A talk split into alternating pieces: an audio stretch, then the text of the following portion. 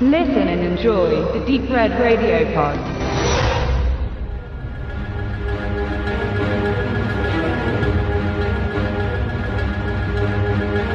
Der Afghanistan-Krieg ist nicht nur ein Thema im US-amerikanischen Kino, sondern auch immer wieder im europäischen. Die Bezeichnung Afghanistan-Krieg ist dabei ein weit gefasster Begriff. Die meisten verbinden heute die Entwicklungen seit 2001 damit.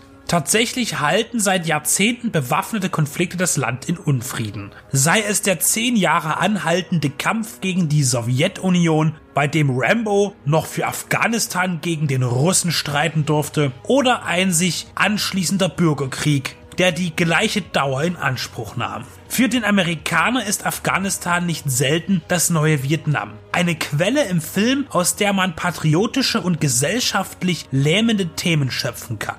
Die Deutschen lieferten mit Zwischenwelten 2014 oder dem Fernsehspielfilm Auslandseinsatz 2012 ihre Beiträge. 2015 erarbeiteten die Dänen mit Kriegen das Trauma ihrer Soldaten in einem Justizdrama.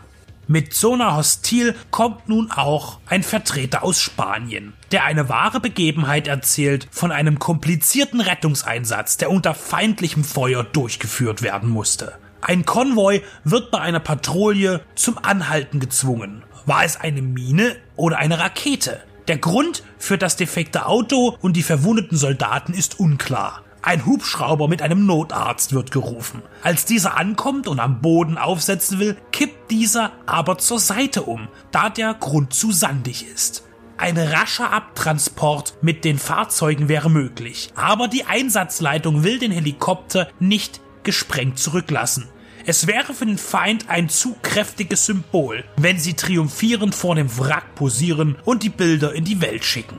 Das Fluggerät soll abgeholt werden. Und während die Truppe wartet, schließt sich immer mehr der Gegner um sie, der dann in Wellen angreift. Und die spanische Streitmacht muss mit weniger werdender Munition um ihr Leben kämpfen. Man wirft den USA in ihren Darstellungen vom Krieg immer mal gerne hohlen Patriotismus vor und dass sie sich zu sehr feiern würden. Nichts anderes geschieht auch in Rescue Under Fire. Dies ist der internationale und auch in Deutschland verwendete Verleihtitel von Zona Hostil. Denn auch hier findet sich kein reumütiges Drama, wie es beispielsweise die deutschen Filme sind, sondern ein Heldenepos, das die 100 spanischen Soldaten ehren soll, die in Afghanistan über die Jahre fielen und den Veteranen Respekt zollt. In seiner ganzen Art und Weise erinnert er sogar ein wenig an Michael Bays 13 Hours, der ein ähnliches Szenario inszenierte, oder Ridley Scotts Black Hawk Down. Der Regisseur Adolfo Martinez Perez arbeitete in den vergangenen Jahren als Storyboard Artist im Art Department an vielen amerikanischen Blockbustern. Von Alien, die Wiedergeburt über Terminator Salvation bis zuletzt bei Disneys Neuauflage des Dschungelbuches. Zona Hostil ist sein Spielfilmdebüt und sein Einstand ist wahrhaftig gelungen. Es gibt viele wichtige Charaktere, die aber alle für sich relativ wenig Screentime haben, da sich circa acht Figuren die 90 Minuten Spielzeit teilen. Da ist die Ärztin Kapitan Varela, die zum alten Eisen gehört und bereits in einer abgebrühten Routine lebt. Die Sanitäterin Sanchez, die ihren ersten Einsatz erfüllt. Der junge Befehlshaber Teniente Conte, dessen Vater ein angesehener militärischer Führer war. Oder der Übersetzer Alferez Abda. Sie alle sind so gut in kürzester Zeit gezeichnet, dass sie alle einen emotionalen Stand erreichen. Untereinander stehen sie sich in Zuneigung und Auseinandersetzung gegenüber. Alle wissen aber, dass sie zusammen wirken müssen, um die immer zahlreicher werdenden Taliban zurückzuhalten. Es ist die Gruppendynamik, das taktische Handeln und die aufkommende Hektik der Schlachtsituation, die Zona Hostil zu einem starken Film macht, der weder Antikriegs- noch Kriegsfilm ist, sondern eigentlich eine Soldatengeschichte erzählt, ohne Wertung des Konfliktes. Überleben ist das Ziel.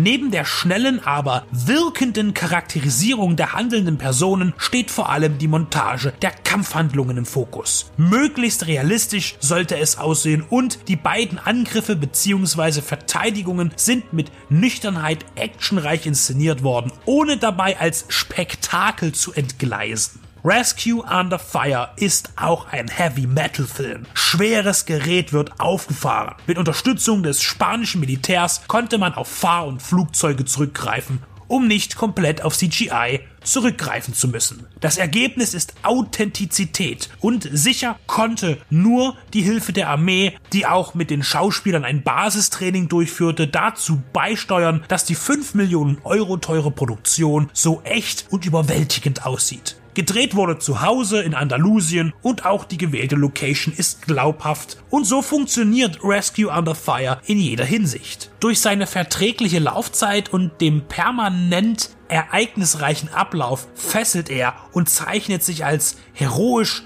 ernstzunehmende Nacherzählung aus, die den Stolz Spaniens im Einsatz in Afghanistan gebührend Ausdruck verleiht.